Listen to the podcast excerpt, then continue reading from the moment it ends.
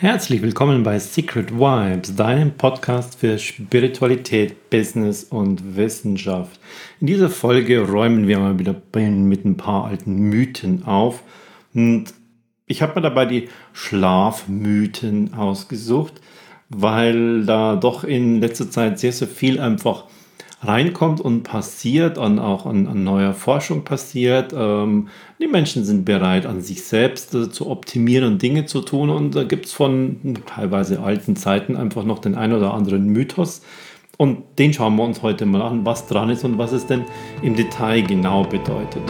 Mein Name ist Alexander Renner.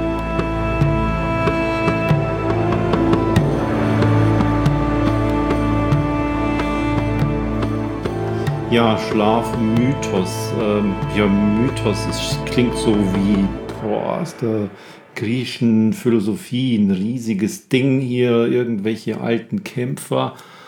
Nein, hm, das sind einfach alte Stories, die sich irgendwie über Jahrzehnte, vielleicht sogar Generationen gehalten haben, wo aber trotzdem oftmals einfach ein bisschen was Wahres dran ist. Und man kann das heute viel, viel besser erklären und kann heute viel, viel besser darauf eingehen. Ich fange gleich mal mit dem ersten an. Da geht es um die Schlafdauer. Wie lange soll man denn schlafen? Die einen sagen, ich brauche nicht mehr wie vier Stunden, die anderen sagen, ohne acht Stunden bin ich am nächsten Tag tot. Sieben bis acht Stunden, das ist optimal. Ha, mach mal. In Wirklichkeit kann man es nicht genau an der Zeit abmessen. Diese sieben bis acht Stunden sind allerdings ein guter Faktor, um zu sagen, hast du weniger und, und fühl mal in dich hinein, wie geht es dir dabei? Wenn es dir damit nicht geht, dann geh schon an die sieben bis acht Stunden ran. Wenn du länger im Bett liegst, ähm, neun und zehn Stunden, bist du ein bisschen gerädert, kommst ganz, ganz schwer rauf, kommst schwer in die Gänge, fühl da in dich hinein und merkst du, okay, bei acht Stunden ist vielleicht bei dir dann dein Optimal, ähm, dein Optimum es geht gar nicht um diese Zeit, sieben bis acht Stunden. Wir haben während des Schlafes bestimmte Schlafrhythmus, bestimmte Zyklen. Und davon solltest du ein paar davon haben. Die Tiefschlafzyklen, den REM-Schlaf, den leichten Schlaf. Und irgendwann bist du auch zwischendrin mal ganz, ganz kurz wach ähm, und dann geht es wieder runter. Wenn du, wenn dein Schlaf natürlich so kurz ist, dass du nicht in diese Zyklen hineinkommst, dass dir dann also ein oder zwei von diesen Schlafzyklen fehlen, Tiefschlafzyklus, ein REM-Schlafzyklus, dann wird es eher so, dass dir morgens Energie fehlt. Aber auch das hat damit noch nichts zu tun, wenn, wenn dir das mal einmal passiert, wenn du zum Beispiel zu Hause gut schläfst, bist du ein, zwei Tage lang im Hotel auf irgendeiner Business-Geschichte und dann schläfst du dort schlechter, weil Umgebung ist anders, Gerüche sind anders, es ist einfach alles anders. Deine ganzen Sinne, die sind ein bisschen mehr noch aus der Urprogrammierung heraus auf, auf Alarm und auf Aktion. Dann schläfst du einfach nicht so gut. Vielleicht hast du dann noch eine andere soziale Situation, dass du mit irgendwelchen Kollegen oder Leuten noch an der Bar bist, hast du Alkohol drin, hast du später was gegessen und dann läuft es nicht so gut. Das kannst du locker wieder ausgleichen. Wenn du dauerhaft unterhalb einer bestimmten Stundenzahl kommst, dann fehlen dir dauerhaft diese Zyklen und dann geht's los. Dann weißt du auch, wo ist denn mein Ideal. Dafür haben wir heutzutage wirklich gute Möglichkeiten, das zu tracken, ohne gleich im medizinischen Bereich unterwegs zu sein. Du kannst es mit einem Smartphone eine App machen. Wenn du das Smartphone nicht haben willst, kannst du es mit so einem Polarband machen um die Brust herum. Du kannst es mit einem Ring machen von Aura. Du kannst es mit einem Stirnband machen. Also da gibt es so viele inzwischen, wenn du es wirklich genau wissen willst und wenn du da ein bisschen in die Spielerei hineingehen willst.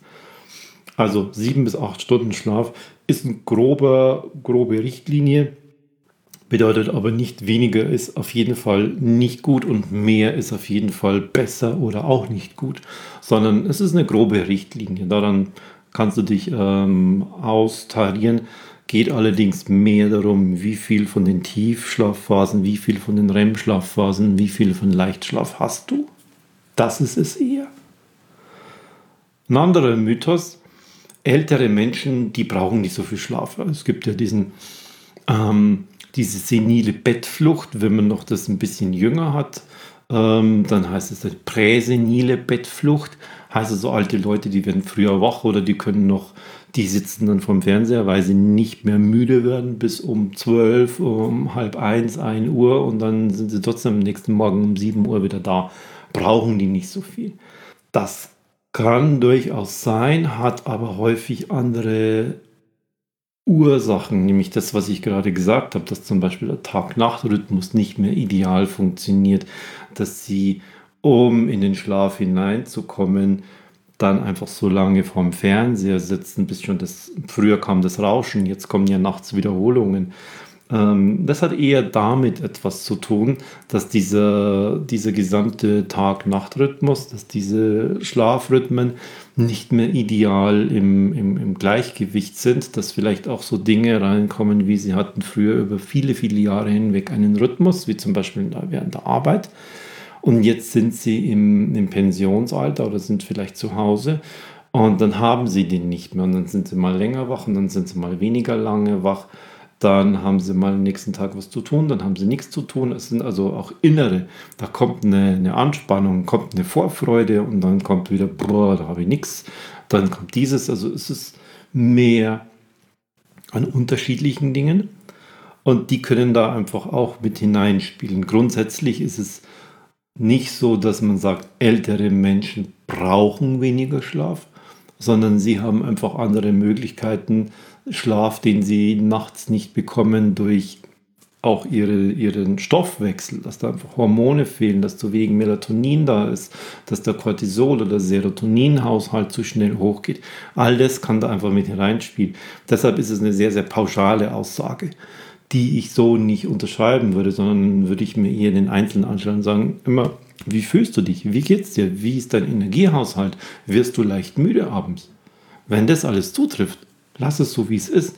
Wenn irgendetwas da nicht zutrifft, wenn du tagsüber also nicht deine Energie hast, wenn du abends nicht gut einschlafen kannst, dann guck dran. Aber die Schlafmenge hat damit nichts zu tun. Ein anderer Punkt.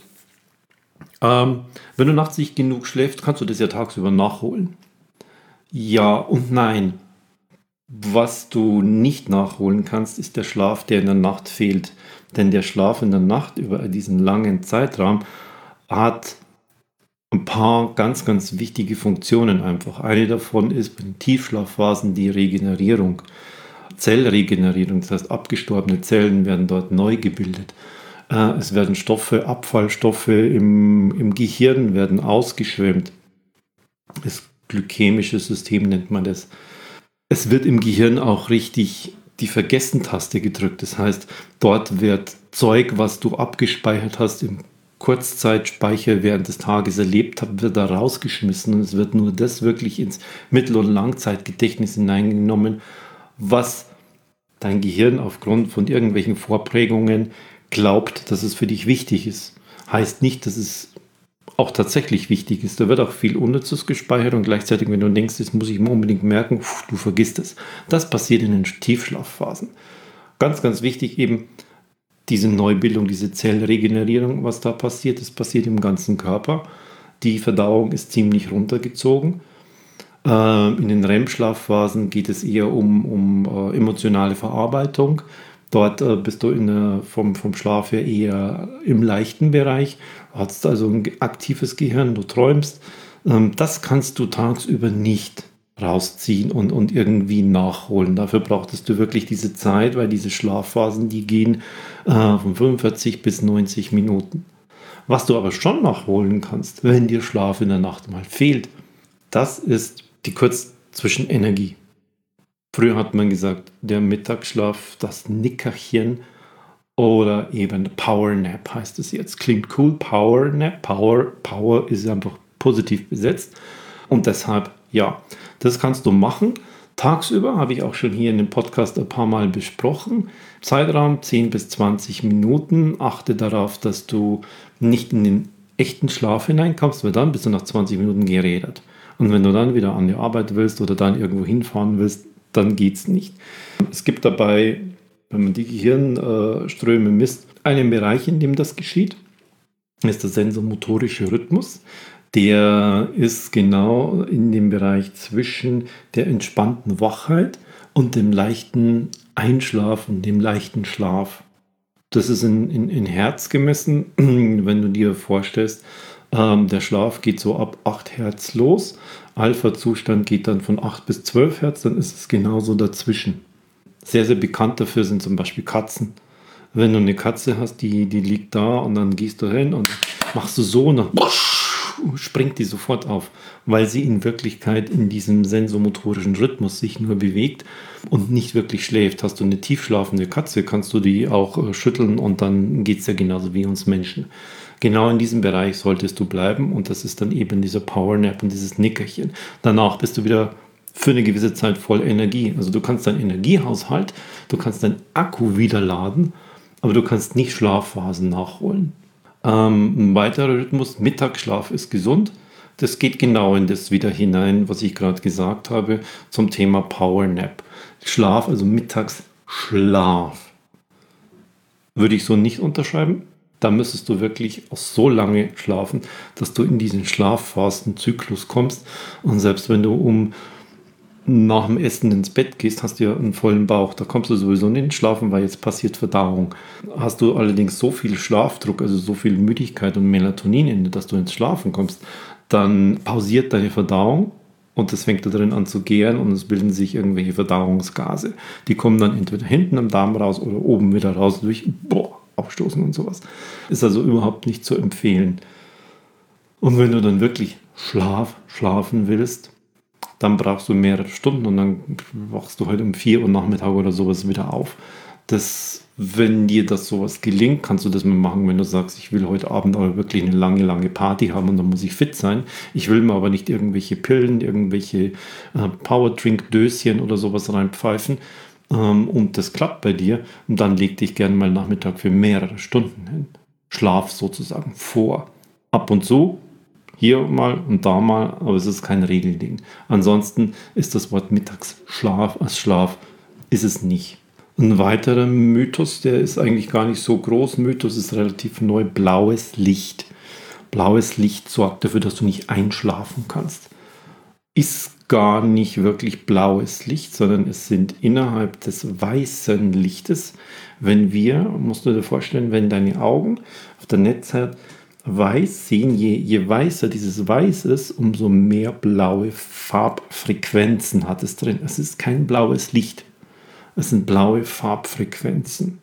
Wenn die auf die Netzhaut kommen, werden sie über die Sehnerven ins Gehirn übertragen und wir sind aus der Urzeit heraus, wo wir in absoluten echten Tag-Nacht-Rhythmus gelebt haben, einfach darauf programmiert, wenn diese Farbfrequenzen reinkommen, dieses helle Licht, dieses weiße Licht, das ist, wenn du mittags zum Beispiel in die Sonne schauen würdest, dann ist sie nicht gelb, sondern sie ist weiß. Pures Licht. Das sind diese blauen Farbfrequenzen und darauf sind wir programmiert jetzt ist Tag, jetzt musst du was tun, jetzt bist du aktiv.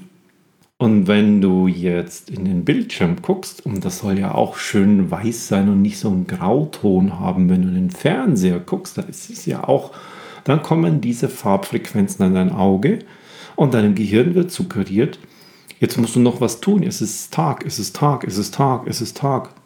Und das ist der Punkt dabei. Es ist also nicht Blaulicht, blaues Licht, sondern es sind im weißen Licht die blauen Frequenzen. Und deshalb gibt es diverse Farbfilter, die es im Handy gibt, die es im Bildschirm gibt, sowohl auch bei neueren Fernsehern. Das verfärbt dann natürlich ein bisschen, das färbt sich dann ins gelblich-orange hinein. Das ist nämlich die Farbfrequenz des Sonnenuntergangs. Und dann wirst du automatisch müde. Es gibt sogar welche, die haben eine Brille. Die hat auch so einen gelb-orange ähm, Stich, weil das einfach Farbfrequenzen sind, die unserem Gehirn suggerieren, jetzt wird es abends dunkel. Wenn du, wenn du in der Stadt bist und du hast einfach künstliche Lichtverhältnisse und du möchtest aber trotzdem, weil dein Gehirn ja so funktioniert, in diesen natürlichen Rhythmus rein, dann sorgt dafür, dass diese Farbfrequenzen zu dir kommen. Einige machen das zum Beispiel auch schon mit einer App und haben über Smart Home diverse LED-Beleuchtung in ihrer Wohnung und in ihrem Haus und können das deshalb so steuern, dass sie so um, um wenn draußen sogar synchronisieren mit der, mit der Zeitzone, in der sie sind. Wenn also draußen die Sonne untergeht, aber man sieht jetzt keinen Sonnenuntergang in dem Sinne, äh, dann macht man in der, in, drinnen das Licht an und bang, ist es wieder hell. Dann guckst du Fernsehen und down ist es wieder da. Da können die das richtig runtersteuern. Da passiert echt viel. Und dann wirst du natürlich müde. Und zwar nicht natürlich im Sinne von selbstverständlich, sondern natürlich im Sinne von der Natur gemäß. Wenn du da mal tiefer reingehst, probier dich da durch. Das macht echt Spaß für diejenigen, die das interessiert. Und ähm, kriegst ein bisschen diesen spielerischen Effekt mit, äh, mit deinem Körper und mit deinen Körperfunktionen zu spielen, indem du jetzt nicht versuchst, mehr Power und Leistung aus dir rauszuholen, sondern wieder ein Stückchen mehr ähm, Natur reinzuholen, natürliche Reaktionen reinzuholen und damit deinen Körper zu optimieren und wieder ein bisschen in die Richtung zu bringen, wofür er ja programmiert ist. Ähm, die Zeit, wo wir aus diesem Tag-Nacht-Rhythmus raus sind, die ist noch gar nicht so lange her. Das kam mit dem elektrischen Licht 1890 bis 1910, als das elektrische Licht dann in die Haushalte reinkam und noch viel, viel mehr, als das elektrische Licht dann dafür gesorgt hat, dass wir zum Beispiel auch Tag- und Nachtschichten machen konnten in den großen Fabriken. Da ging es dann wirklich los. Und dann auch Tag- und Nachtschichten, ähm, zum Beispiel auch im Bergbau. Und da war es passiert. Genau darauf geht es zurück. Und jetzt sind wir mittendrin. Natürlich ist unser Gehirn in diesen paar Generationen nicht umprogrammiert. So schnell geht Evolution nicht. Dann gibt es noch einen, der heißt Beste Schlaf ist vor Mitternacht. Um gleich da anzuknüpfen, wo ich vorher war, mit dem Tag-Nacht-Rhythmus, zirkadianer Rhythmus. Mitternacht war ja tatsächlich die Mitte der Nacht. Früher mal. Als man dann, wenn es dunkel wurde, ins Bett gegangen ist das kann im Sommer bis zu 9 Uhr abends sein. Das kann im Winter schon um 5 Uhr nachmittags sein. Dann ist die Mitte der Nacht ja auch verschoben. Dann ist sie halt einmal um 2 Uhr und dann ist sie irgendwann mal aber auch um, um 3 Uhr. Oder wenn du um, um 6, 7 Uhr abends schon ins Bett gehst, dann ist die Mitte der Nacht vielleicht um 12 Uhr, 1 Uhr.